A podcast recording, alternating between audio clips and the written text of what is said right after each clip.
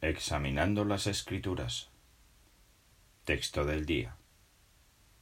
Miércoles 16 de diciembre. Señor, ¿estás restaurando el reino a Israel en este tiempo? Hechos 1.6. Las expectativas sobre el Mesías, como las que tenían los discípulos de Jesús, contribuyeron a que los galileos quisieran que Jesús fuera su rey. Seguro que lo veían como el gobernante perfecto. Era un orador extraordinario y tenía poder para curar los enfermos y hasta alimentar a los hambrientos.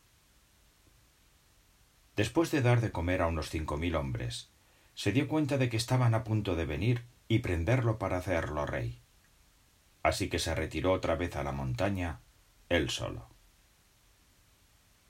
Al día siguiente, al otro lado del mar de Galilea, es posible que el entusiasmo se hubiera enfriado hasta cierto punto.